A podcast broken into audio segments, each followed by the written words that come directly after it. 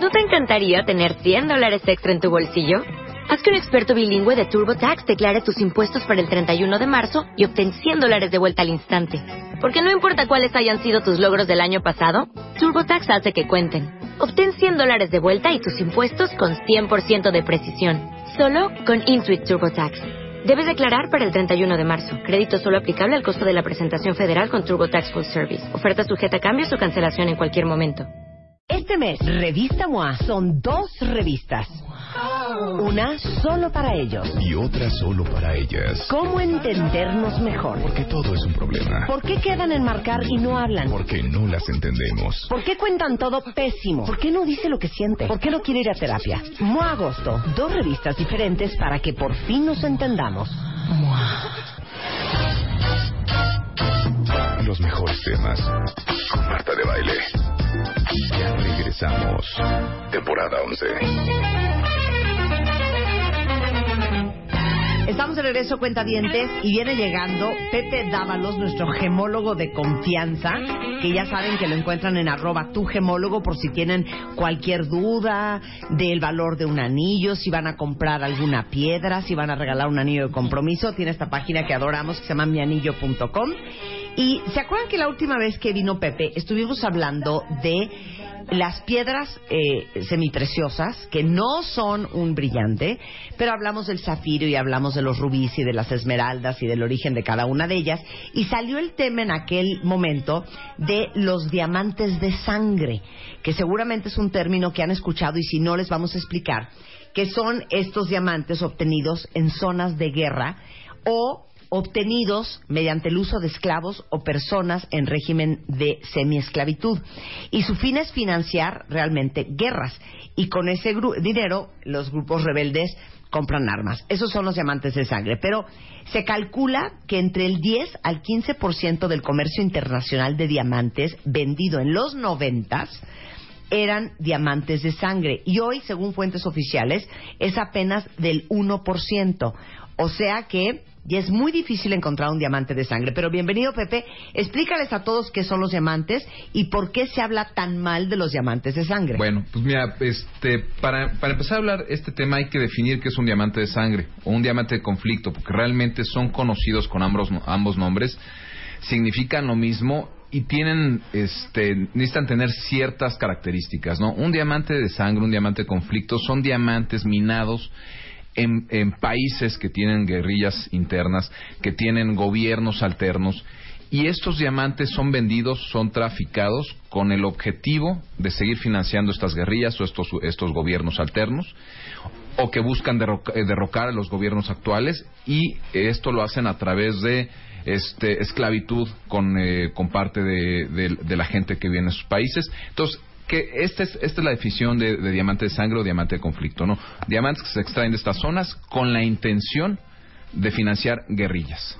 O sea, no quieres decir que eh, son diamantes que cuestan mucho trabajo, por eso te cuestan sangre, suda sangre, ¿o sí? o sea, por un lado suda sangre, por otro lado eh, realmente hay sangre eh, envuelta en esto, porque se usan para financiar guerras, se usa para para este pues para crear caos y para crear muerte, ¿no? O sea, sí existe o sí existió porque hoy en día vamos vamos a ir hablando un poquito de esto y son cosas que ya no, no existen o están en vías de, de, extinguirse, pero entre los noventas y el año 2000 murieron cuatro millones de personas a causa de, de, este conflicto. De hecho, hay, hay este, para todos los que quieran ver un poco más del, del tema, hay un documental de History Channel, además de la película que de todos de, Leonardo DiCaprio, Leonardo DiCaprio. Jennifer Connelly. En ambas se muestra un poco lo mismo, pero creo que justamente fue que salió el tema a la luz cuando se empezaron a hacer las denuncias por cuestiones humanitarias de cómo era tratada la gente. Es una cosa horrenda. Si Exactamente. si alguien quiere como que la versión light y entender qué es esto, puede ver la película de Leonardo DiCaprio, que es buenísima y aparte es una película que es autorizada por este por la, eh, la Unión de Países en contra de, la explotación de diamantes de sangre. O sea, ellos avalaron la película y dicen que lo que pasa en la película es cierto. Entonces esa parte es, un poquito es un poquito cruda.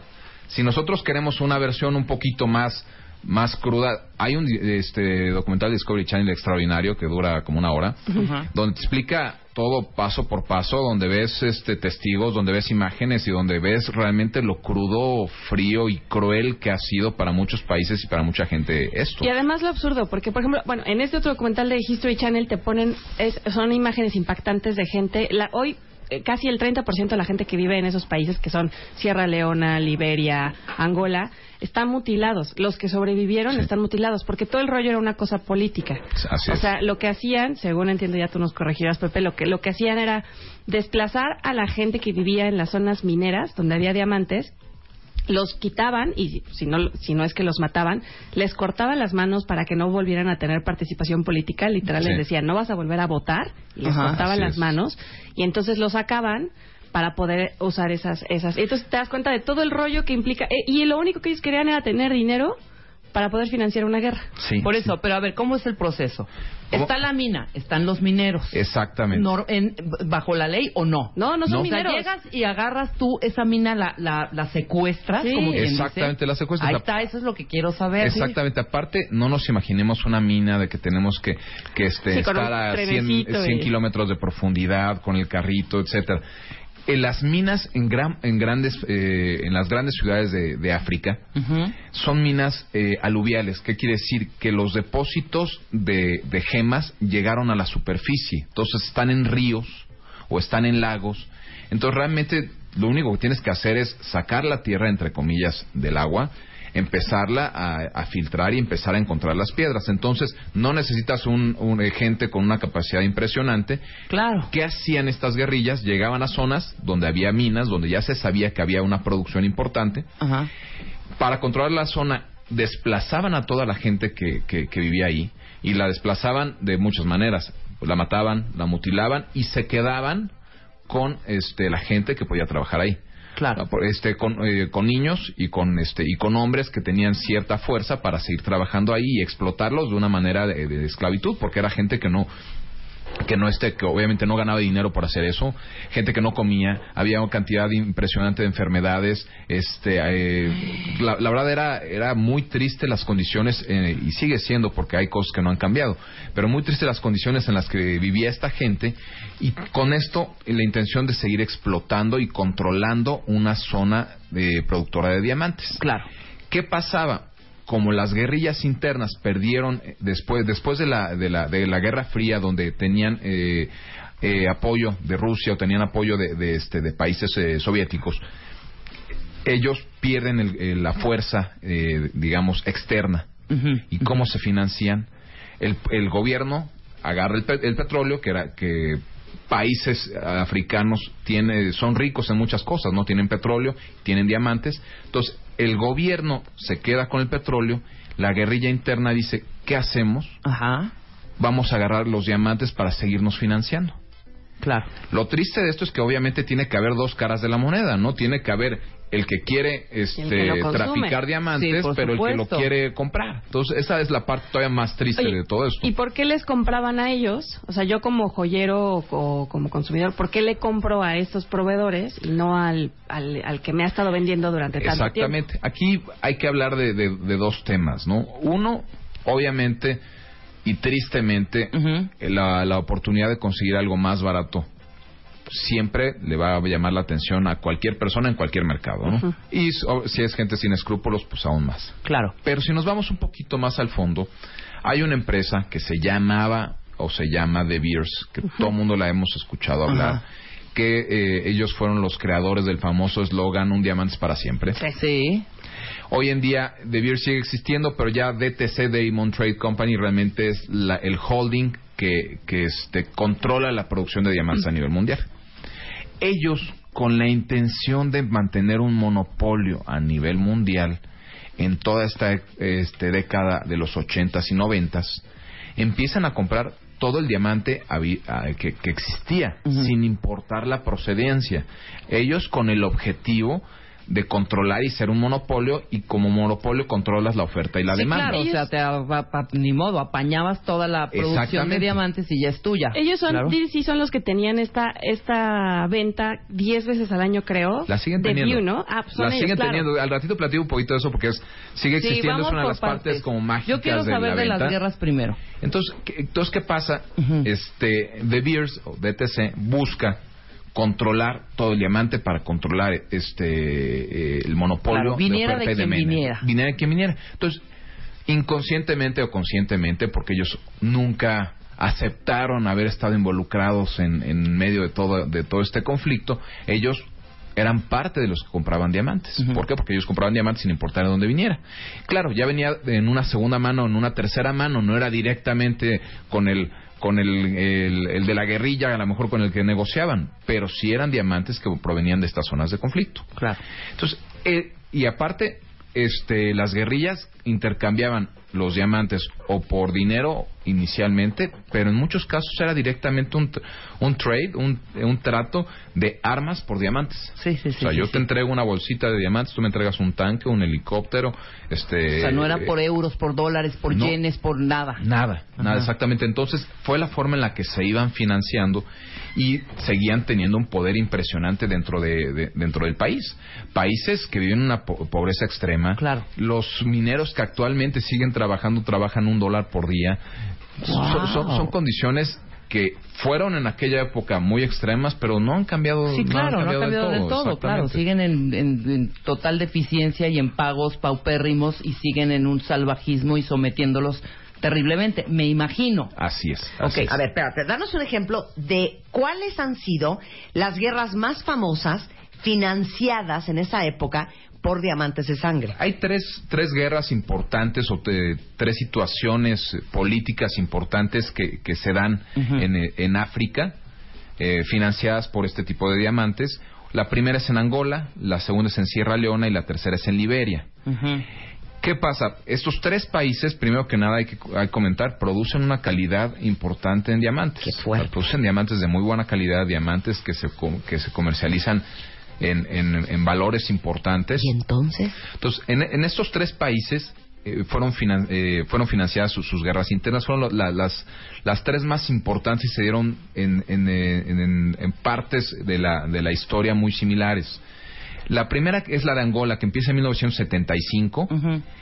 empiezan a, a minarse diamantes que se comercializaban en aquel entonces por 80 dólares, 90 dólares, 100, 100 dólares por quilate. Y son diamantes que llegaban a la mano del consumidor por 2.000 o 3.000 dólares por quilate. Baratísimas. Entonces, había una... una eh, entonces, ahí entendemos un poquito, com- se compraba baratísimo y se podría vender, se vende- vendía en 20 o 30 veces el valor. Claro. Entonces, este, los, los movimientos eh, internos tre- vendían esto sin importar el precio. Muchas veces, como, como yo comentaba, lo, lo intercambiaban por armas, lo intercambiaban por, eh, este, por, por- por rifles, por helicópteros, por, tanques. Y esto hizo que estas, eh, estas guerrillas pudieran ser mucho más largas de lo que, de lo que realmente hubieran sido sin un apoyo financiero de, de nadie. Claro. De- la segunda que se da en Sierra Leona es, se da entre el 91 y el 2000. Ujú. Sobre esta, esta guerra de, de Sierra Leona está la película de, de Diamantes de Sangre y sobre, sobre este conflicto de Sierra Leona es donde se sitúa la película con Leonardo DiCaprio. Y, y lo que hacen ahí de una manera muy, muy, este, pues, muy interesante es ejemplificar muy claro qué era lo que pasaba, cómo llegaban a una aldea, cómo saqueaban, cómo se quedaban con los hombres, los encadenaban en, en- en las minas. Una parte muy triste de todo este proceso, la gente trabaja, trabajando en las minas, entre comillas, porque no, trabajar sin, sin, ser, sin eh, recibir dinero a cambio, pues no es trabajo, es sí. esclavitud se quedaban ellos encadenados, tenían que dormir ahí, tenían que este, comer si podían comer de repente algo ahí, tenían que, que hacer sus necesidades ahí. Era un tema donde había, obviamente, brotes de cólera, había brotes de, de muchas enfermedades y, y, y morían. ¿Y qué era lo que hacía? Saqueaban la siguiente, si- el- el- la siguiente aldea y volvían a traer este, eh, hombres para que los trabajaran, sobre todo hombres que ellos vieran que tenían cierta pues, cierta edad y suficiente fuerza eran los que los que se veían arrastrados a estas zonas de de, este, de las minas dentro de todo este conflicto, una de las partes más, más tristes es que los niños también entraban en este conflicto de dos maneras. Uno, por un lado, en el tema de las minas, Ajá. donde niños entre 8 y 14 años eran igualmente arrastrados, eran sustraídos de sus familias y eran llevados a las minas a trabajar. Las niñas eran eh, abusadas sexualmente, había brotes de sida, había este, brotes de otras enfermedades venéreas. Era realmente unas condiciones eh, muy tristes. Y aparte de estos niños, los drogaban. Y los obligaban a unirse al ejército o a a, esta guerrilla, claro. a esta guerrilla. En el- eh, si, si alguien ve la película, ver esa parte donde un niño de 10 años Sí, ya de trae un repente está en, y está ya trae un rifle y está en en contra de, sus papás y ya Claro. este le, le, le dicen que tiene que ir a, ma- a matar a toda, a toda la gente que conoce porque están en contra de la, de la guerrilla. Pues de ahí muy famoso este este brown brown, la mezcla de pólvora con cocaína que hacían que los niños en África que inhalaran los niños para que perdieran toda la conciencia y se pudieran poner violentos y pudieran unirse a la guerrilla. Exactamente, exactamente. Y la tercera eh, guerra que se da en Liberia. Y Liberia, aparte de tener esta guerrilla interna y, es, y, y esta situación también triste como los otros dos países, Liberia ha sido uno de los países que ha fungido, y si lo queremos llamar de alguna manera un poquito eh, chusca, como prestanombres. Ok. Liberia es un país que no produce tantos diamantes. Vamos a poner un ejemplo. Liberia tiene un- producciones para este o, o produce diamantes como para poder exportar 10 millones de dólares al año. Y había año- años donde se registraban exportaciones por 150 o por 200. ¿Qué es lo que se hacía? Se extraían diamantes de Sierra Leona o de Angola, se traficaban o se cruzaban ilegalmente a Liberia A Liberia y ahí se... se les ponía un certificado teórico de, de este de, de origen de Liberia y entonces ya se exportaban como diamantes este de Liberia. Una, una cosa que sigue lamentablemente dándose en, eh, con Liberia y con otros países en el cual eh, diamantes pueden cambiar de, este de país de manera ilícita y de repente recibir un sello o una un certificado de origen que les dé la oportunidad de ser diamantes legales y entrar en el mercado mundial y entrar en un este en un intercambio este eh, mundial y legal de diamantes. Ay, espérate, espérate, espérate. ¿No fue en ese asunto donde estuvo metida esta una de las top models super super de los noventas eh, que es africana, Naomi Campbell? Estuvo involucrado un poquito en toda la investigación que se dio en torno a este tema. ¿Qué pasó? Una de, la- de los grandes, eh, de las grandes cabezas de estos movimientos, eh, un señor eh, Charles Taylor, fue uno de los eh, más fa- eh, de los revolucionarios más famosos en este en esta guerrilla interna en Liberia. En algún momento tuvo que ver con Naomi Campbell y en algún momento fue- eh, fueron amigos o fueron este pareja o tuvieron este tuvieron relación y se comentaba que Naomi Campbell recibió en muchos eh, mu- en, en algunas ocasiones regalos de, de este señor. Ok, ok. Ella después los describió como, sí, me- en una bolsita de tela me dio ahí unas piedras que se veían todas sucias y que se veían medio cafés y medio amarillas y, y no sé bien lo que me dio y no sé bien lo que era. Ajá. Esa es como la versión oficial de, pues no sé qué me regalaron, pero me lo regalaron. Y es donde podemos ver cómo, de alguna manera, puede llegar desde una desde un desde un esclavo en una región este eh, africana a una mano de una supermodelo o a una mano de una superjoyería a una mano de, de, de alguien que esté totalmente ajeno Claro, a teóricamente este a un conflicto como este. Entonces esta es la parte complicada porque eh, tú dices bueno oye si mm, esto le puede llegar a las manos a Naomi Campbell o a alguien eh, similar a ella ¿por qué no me puedo llegar a mí? ¿Por qué no puedo llegar a una tienda departamental, a una cadena de joyería, a un otro artista, a otro famoso, etcétera? Y la respuesta yo creo que es triste porque la, la respuesta sí, seguramente le llegó a manos de mucha gente conocida, probablemente diamantes famosos, diamantes muy grandes, diamantes con valores eh, este, eh, muy importantes, llegaron a manos de gente conocida de gente de políticos importantes saber su de- procedencia, sin pues. saber su procedencia claro o sea yo no digo que comprándolos entendiendo lo que estaban comprando Exactamente. pero qué pasa eh, y, aquí, y aquí es este donde cómo explicamos si nosotros podíamos recibir algo como esto. Ok, pa- para ahí. Regresando del corte, cuentavientes, les va a explicar Pepe Dávalos cómo saben ustedes si el diamante que están comprando es un diamante ensangrentado o no. En W Radio, no se vayan. Ya volvemos. Marta de Baile, temporada 11. 11, 11. W Radio. Los mejores temas. Marta de Baile. Ya regresamos. Temporada 11. Estamos en regreso en W Radio y estamos en una plática muy interesante con Pepe Dávalos. Pepe Dávalos es gemólogo, graduado del Gemological Institute of America eh, en Italia. Tiene una especialidad en diamantes y en perlas y es director general de J de Joyeros, que es una empresa joyera mexicana con 76 años de existencia. Lo conocen muy bien porque está en Twitter en arroba tu gemólogo, ha venido muchísimas veces al programa y es eh, ahora sí que nuestro gemólogo de cabecera por cualquier duda que tengan. Eh, estamos platicando de los famosos diamantes de sangre, estos diamantes obtenidos en zonas de guerra con el fin de financiar con la venta de estos diamantes guerras, como por ejemplo para comprar armas. Entonces, antes del corte, te quería preguntar, Pepe, ¿cómo sabe alguien, cualquiera de nuestros cuentavientes, que el diamante que está comprando es un diamante de sangre? La respuesta la vamos a dividir en dos partes. La primera que es un poquito triste y la segunda que es mucho más, nos va a dar mucho más tranquilidad y un poquito nos, este, nos ayudará a dormir. Nos un poco de paz. Nos dará un poquito de paz, como comentas. Si, si se adquirió un diamante en la época de los noventas, en una joyería o en cualquier es, eh, centro eh, de, de diamantes, va a ser muy difícil poder determinar si el diamante proviene de una zona de conflicto o no. Hay que calcular que pro- eh, aproximadamente entre 1 y 1.5 de cada 10 diamantes que se encontraban en el mercado en aquel entonces provenían de estas zonas. Y el diamante no tiene una- un, este, un DNA donde nosotros podamos perfectamente determinar de qué eh, mina viene No, o ¿y qué manos los- lo- lo extrajeron? eh, lo extrajeron, cuándo fue tallado, cuándo fue, eh, fue extraído. El diamante no tiene ese tipo de características que a lo mejor alguna otra gema pudiera darnos, a lo mejor cuando menos más, eh, más idea.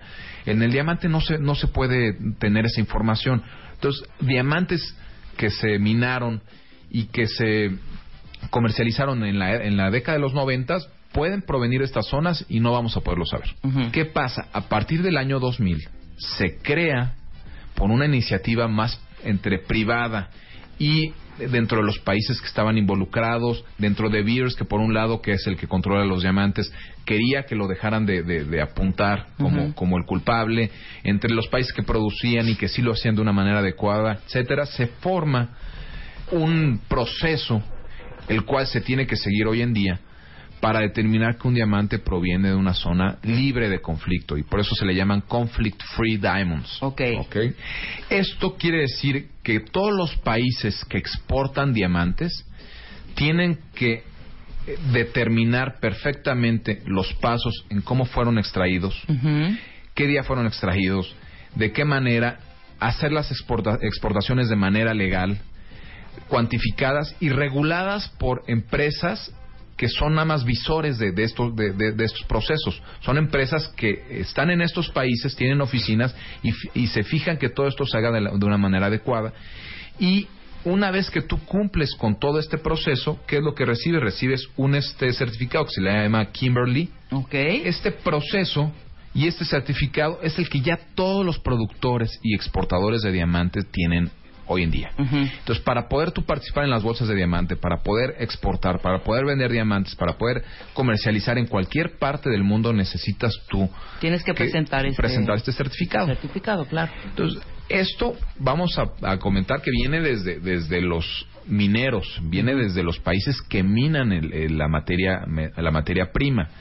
Va a ser muy difícil que si yo llego a una tienda departamental hoy y pido que me enseñen mi, mi Conflict Free Certification, no me lo vayan a mostrar. claro, ¿Por claro. qué? Porque ellos ni siquiera son los que lo tienen que tener, lo tienen que tener probablemente dos o tres o cuatro este, eh, escalones antes dentro del proceso de comercialización. Sí. Pero sí es algo que eventualmente se, se, se, va, se viene haciendo más eh, profesional y si nosotros vamos a, a comprar un diamante de, de marcas de alto nivel, hablemos de las tres o cuatro marcas más importantes en el mundo, vamos a recibir un documento que nos, que nos dice que nuestro diamante es conflict free. Porque si una marca eh, como Tiffany, una marca como Cartier, eh, van a eh, consumen una cantidad importantísima de quilates al año, directamente con el proveedor de los diamantes ven y reciben una certificación que les dé esta tranquilidad. Claro. Entonces, ya son procesos que se han ido haciendo mucho más eh, profe- eh, profesionales, que ya nos dan a nosotros la tranquilidad de que ya no se, se cae en este tipo de, de, de- de posibilidades. Y ya, ya es una tranquilidad para el consumidor, para las empresas, para todo el mundo. Ahora, pero hoy en día, hoy 2016, sigue habiendo este tipo de explotación. Sí, sigue habiendo. ¿Qué pasa? Para ser tu parte de esta de este de este grupo de países que apoyan el Kimberley Process, tienes que cumplir con ciertas regulaciones. Hoy en día hay más de 70 países que son parte de este de, de- Sí, aquí de este están, grupo. vamos a nombrar, están Angola, Armenia, Australia, Bielorrusia, Botswana, Brasil, Canadá, Chile, República Centroafricana, Costa de Marfil, los 28 países miembros de la Unión Europea, ya quitaste aquí a La 27. 27. Exactamente, Estados sí. Unidos, Ghana, Guinea, la Guyana, India, Israel, Japón, Corea del Sur, Laos, Líbano, Zimbabue, Vietnam, Vena- Venezuela, Emiratos eh, Árabes Unidos, Ucrania, Togo, Tailandia, Tanzania, Suiza, Sri Lanka, Sierra Leona. Oye, está, están todavía Sierra Leona y Angola. Exactamente. aquí- México está también en la México lista. está, o sea, México, ah, una parte que nos de- debe dar tranquilidad es que México está. Claro. O sea, México no es productor, pero quiere decir que todos los diamantes que importa México y lo poco que llega a producir está regulado por este esta certificación. ¿Qué pasa? Vemos que hay países eh, africanos que pertenecen a, a este gru- a esta lista, a este grupo, y encontramos a Sierra Leona y Angola, que son justamente los países que nosotros veníamos nombrando como los creadores o los que fueron este lo- los que detonaron el, el nombre del, del- del diamante de sangre. ¿Qué pasa? Estos países ya se han regulado, Ok. Y se han regulado hasta, ¿qué pod- podríamos decir? Hasta cierto punto. Se, se, se estima que hoy en día se siguen, se siguen este, traficando parte de, de algunos diamantes de estos lugares, se vuelven a eh, traficar a otros países, se les da este certificado, se dice mu- que muchos de estos, de estos diamantes llegan a Sudáfrica, se eh, entran a subastas, que son subastas independientes de los mineros, Ujú. Entran como, como diamantes de, la- de estas mismas subastas, reciben le- este, la- el certificado de origen de Sudáfrica y se pueden llegar a comercializar de manera este, libre por el mundo. Ok. ¿Qué pasa? Hoy en día se estima que alrededor del punto 25% de los diamantes que se encuentran en el mercado proven- provienen de, zona- de zonas de conflicto. O sea, un cuarto de punto porcentual. ¿Es un porcentaje bajísimo? Aunque sí, tu 60% de la producción de diamantes en bruto venga de África. exactamente. Ok. La, la teoría y, y los datos y la información que tenemos a nuestro alcance nos dicen que, que esa es la realidad que tenemos hoy. Claro. Que solo el punto 25% de los diamantes en el mundo provienen de zonas de conflicto, que lo demás ya está regulado. Si son datos a lo mejor realmente exactos, no lo sé, pero de que hace algunos años teníamos entre un 10 y un 15% de, lo, de los diamantes en el mercado provenientes de ahí y hoy pueda ser menos del 1%, quiere decir que vamos por un buen camino, quiere decir que las cosas se han estado ajustando, que se han puesto los candados adecuados. Claro. Para, para no ir más lejos, ya mu- eh, la mayoría de estos países ya no cuentan con guerrillas internas, Exacto. ya hay gobiernos reconocidos de manera internacional y esto nos tiene que dar cuando menos un poquito de, de paz y saber que se está buscando eh, que esto se elimine.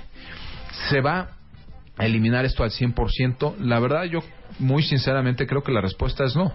Mientras haya alguien que esté dispuesto a hacerlo y alguien a, No, a- a a comprarlo, a comprarlo, por supuesto. esto- Más barato. Y digo, y, y, este, a lo mejor no hay que satanizar a los diamantes. Pues esto lo podemos traspasar a, a la droga, Sí, a cualquier, otro, a cualquier otro producto. pues. producto ilícito, ¿no? Ajá. Finalmente, si hay alguien, hay alguien que lo consume y está dispuesto a pagar por él, va a ser difícil que se elimine 100% una, una, este...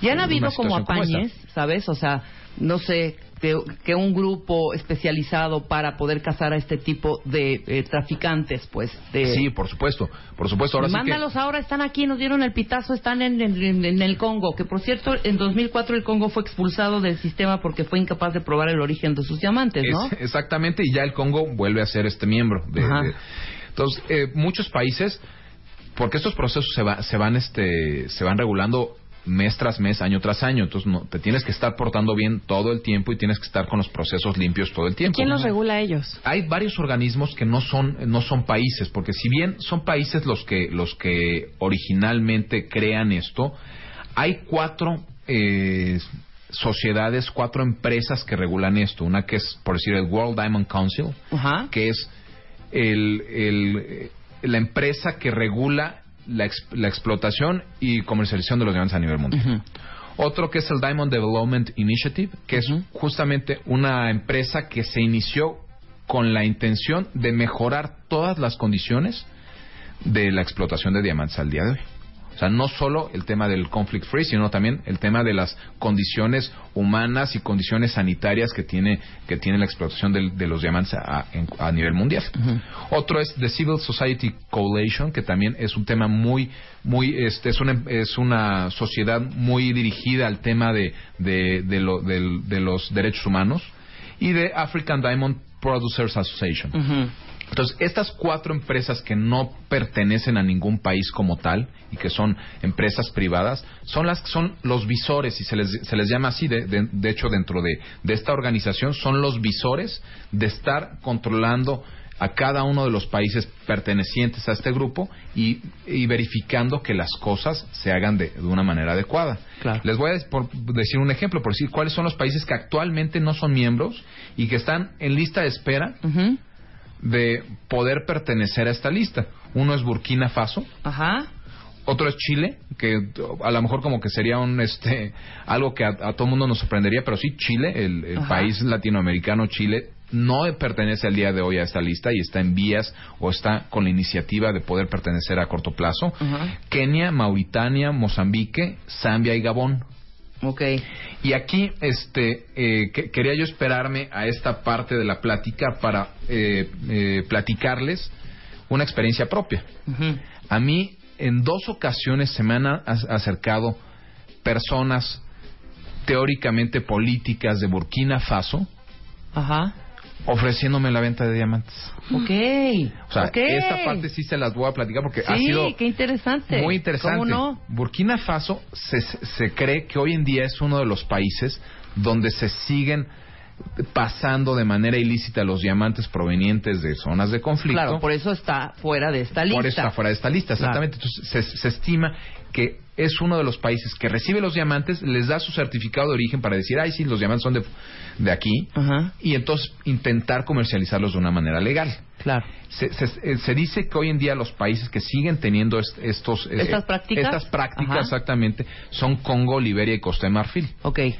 Y entonces ellos de alguna manera hacen transportar los diamantes a Burkina Ujú. y reciben un nuevo certificado de autenticidad y entonces ya están Ya en Burkina. ya, ya en. Burkina exactamente entonces ya están lavados exactamente, y ya se pueden exportar Sí, por eso que no, Burkina no ha qué pasado horror. no, sí.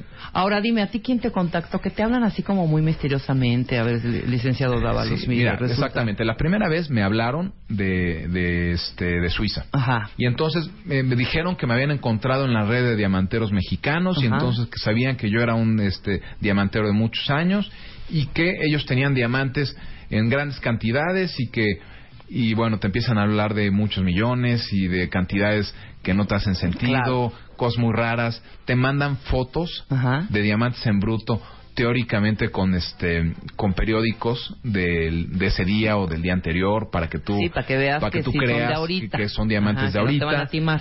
ya después te enteras que son eh, de fotos de internet que están circulando por todo internet y que hay scams de esto por por, toda la red pero bueno inicialmente bueno buscan como que darle a esto todo un toda una faceta muy legal Claro. y te piden que tienes que, que este que viajar a este a Suiza o que tienes que bajar- viajar a algún otro país europeo y que de ahí los vas a acompañar a ellos a, a, este a Burkina No, bueno. pero que tienes que tener los este los funds lo- el, Sí, el sí, sí, dinero el- allí, el, ya. dinero lo tienes que tener listo Claro. para poder hacer este la transferencia este de manera inmediata luego te preguntan inclusive si tú puedes hacer llegar cantidades importantes de efectivo a estos lugares y entonces empiezas tú con una una serie de preguntas que primero este, son ilógicas, número dos te dan a entender que no vienen de, de fuentes legales y que realmente no son gente este, del gobierno, no son gente autorizada y no son cosas legales. Pero dime una cosa rápido. De- ni por morbo preguntaste, pues de a cómo el que el quilate. Mira, este, los, los precios que inicialmente te, te comunican son, son precios muy, este, muy, muy bajos. Ajá. Precios que no hacen lógica con, con Claro, la parte que ahí te comercial. puedes dar cuenta que perfecto. te puedes dar que- comercial. que Si bien independientemente, están lavados, pues. independientemente, tú tampoco sigues tú el juego de, de- de irte más adelante por muchas razones. El no tener interés en- Ética, en, en- Rebeca. en ser Ética. parte. Sí, sí, sí, por eso, por ética. supuesto. Ética. Pe- pero, ¿qué quiere decir que esto existe? ¿Qué existe? He recibido llamadas de, de, de Brasil, Ajá. este, buscándome también que, que vaya este, con, eh, con el sindicato de mineros a entrevistarme con ellos y que ellos tienen producciones importantísimas de diamantes. Y luego te empiezas a en- encontrar con socios que tengo en otros países que han sido llamados y han, sido, han recibido este tipo de mensajes, llamadas, mails, etcétera, diez veces en, en, este, en el pasado con la intención de entrar a prácticas ilegales. Pero entonces, ¿te tienen que dar un certificado? ¿Hay algo que, que con un Sí, o sea, papel? sí, después de hablar de todo esto, ¿qué puedo hacer yo como consumidor de una manera un poquito práctica y al alcance? Porque si yo me paro hoy en la tienda departamental o joyería y digo, oye, bueno, yo quiero mi certificado Kimberly con lo que estoy comprando, no van a saber ni lo que le estamos preguntando. Claro. Más, yo creo que 80% de los joyeros, no solo en México, en muchas partes del mundo, no saben ni siquiera lo que es el certificado Kimberly. Entonces, ¿qué podemos hacer? ¿Qué pasa? Las grandes marcas, y hablemos de las marcas internacionales que vemos en los grandes centros comerciales, en los grandes duty free. Estas marcas sí tienen este tipo de certificado. Nómbralas para que, por, por si nos las Si- si encontramos hablamos en el marcas camino. como Tiffany, como Cartier, como eh, eh, Bulgari, como Roberto Cohen, como eh, Harry Winston, Y como este tipo de Pepe marcas- Dávalos, como lo Pepe tienen. Dávalos. Ajá. ¿Qué pasa? Son marcas que por las compras que hacen de manera global anuales, sí pueden solicitar y exigir un certificado como este, porque consumen millones y millones de dólares de diamantes al año. Entonces, si yo soy Tiffany y compro mil millones de dólares, claro que le puedo decir, oye, tú que me lo estás vendiendo, dame mi certificado Kimberly. ¿Qué pasa con un joyero que a lo mejor compra un millón de pesos a- al, al año de diamantes? Y se lo está comprando a alguien que a su vez lo compró, que a su vez lo compró y que ya trae como seis o siete manos de, de por medio. El primero tenía el certificado Kimberly, ya los otros seis dif- difícilmente lo van a tener. Y es donde este, volvemos a, a- a retomar el tema de la confianza. Por poner un ejemplo, en mi caso yo compro todos los diamantes en, las, en bolsas de diamante. Para ser miembro de la bolsa de diamante es una serie de, de- de requisitos que a veces tardan eh, meses en- en- o inclusive años en, en poderte dar la oportunidad de- de hacerlo. En donde solo la gente que vende en las bolsas de diamantes son, todos ellos tienen que tener Claro. certificado Kimberly. O sea, cada persona que sienta en la bolsa de diamantes a vender tiene este certificado. De hecho, de hecho, les vamos a tuitear. Amnistía Internacional y Global Witness publicaron una guía con preguntas que ustedes pueden hacer a los vendedores. Por ejemplo, ¿puedo ver una copia de la política de su compañía sobre los diamantes de zona en conflicto? Aunque te vean con cara de what. ¿De dónde son importados estos diamantes que me están enseñando? O puede enseñarme una garantía escrita de su proveedor de diamantes que demuestre que la pieza no procede de zonas de guerra, que es el certificado Kimberley. Exactamente, o ¿No? sea, por poner un ejemplo, yo con mis, el- mi- las importaciones que tengo, Tengo una copia del certificado Kimberly de, de este, del site holder, que quiere decir de la persona que talló los diamantes que yo compré. La mayoría de importadores tendríamos la oportunidad de tener eso. Ok. Y, y repito, habrá habrá este joyerías, habrá joyeros y habrá establecimientos que no lo vayan, no lo puedan tener porque número uno ni siquiera se les ocurrió tenerlo, ni siquiera se les ocurrió preguntarlo claro. y este y no no tenían a lo mejor la cultura de esto. Claro. Podemos pedirlo, podemos a lo mejor ser un poquito más este incisivos en, en- en que nos lo demuestren o en que lo, lo pregunten para que el siguiente cliente sí lo reciba. Pero ah, volvemos a, hay que tener un poquito de confianza. Sí, claro, En- no en te el van a dar, ya establecimiento donde dijimos, estamos el comprando. certificado a ti de que este Es- está libre de manos sangrientas y que este fue De manos lícitamente. sangrientas, me encanta. Pa- para Pues que es que nos demos, terrible. nos demos eh, este, una idea, hoy en día uno de cada 400 diamantes que encontramos puede provenir de una zona de conflicto. O sea, está difícil. Es Sí, difícil, claro. es Sí. difícil. O, o sea, no quiere decir que es imposible, pero es muy, muy complicado. Entonces, realmente las probabilidades son muy bajas y cada día van, eh, van bajando un poquito más. Alguna vez alguien me dijo, oye, Pepe, si yo quisiera, eh, porque me tocó dar una plática justamente de diamantes de conflicto en, en este para una marca internacional que sus clientes andaban con con esta con este miedo de, de, de- de- de este tipo de diamantes.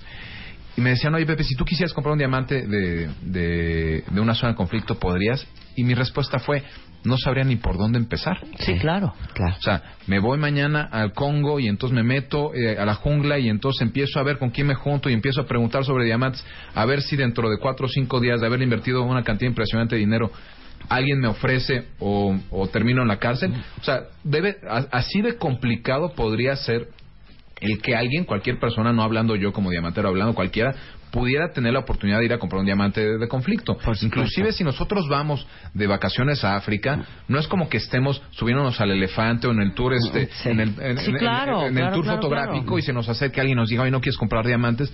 No, no Tengo pasa de esa no es mota, ¿eh? No es una mota. mina aquí clandestina, ven, te voy a enseñar. Oye, muchas gracias, mi queridísimo. Eh, algo muy divertido para todos los cuentavientes que están escuchando, que ha sido un éxito cada vez que viene nuestro joyero de cabecera, Pepe Dávalos, es que hay un sitio que se llama mianillo.com y ahí pueden ustedes encontrar brillantes de verdad que no vienen de zonas de conflicto y pueden ustedes armar su anillo de compromiso y, y hay anillos desde desde los tres mil pesos en adelante. Algo que ya que ya metimos al website este justamente después de, de platicar este este tema o desde de- desde hace un tiempo nosotros podemos demostrar que nuestros diamantes son libres de conflicto que es algo que muy muy muy poca gente hoy en día tiene la oportunidad de hacer Pero sobre todo saber a través de mianillo.com que estás comprando lo que te están vendiendo, todo viene certificado. Así es. Y hay de todos los precios. Y uno puede decidir la montadura, puedes decidir el, si es un brillante, si es un eh, diamante corte esmeralda, el tipo de corte. el corte el color del metal Exacto, el si es oro blanco, si es platino, si es amarillo, si todo. lo quieres grabar le quieres grabar este adentro del anillo lo que tú quieras o sea Sí, un, no pero- sé, algo no muy no- normal, ¿no? Adentro del anillo le pones, este, si me pintas el cuerno me regresas esto, ah, lo que sea. Ah, una cosa lo que por el sea, estilo, ¿no? exactamente. Exacto, es mianillo.com, ahí encuentran a este Pepe Dávalos. Muchas gracias, Pepe. muchas gracias Este, nosotros nos vamos, estamos de regreso el lunes en punto de las 10 de la mañana. Pasen un lindo fin de semana. ¡Suéltala, mi luz! Adiós. ¡Adiós! Your sunshine, your sunshine, your sunshine shining down. Oh, your sunshine,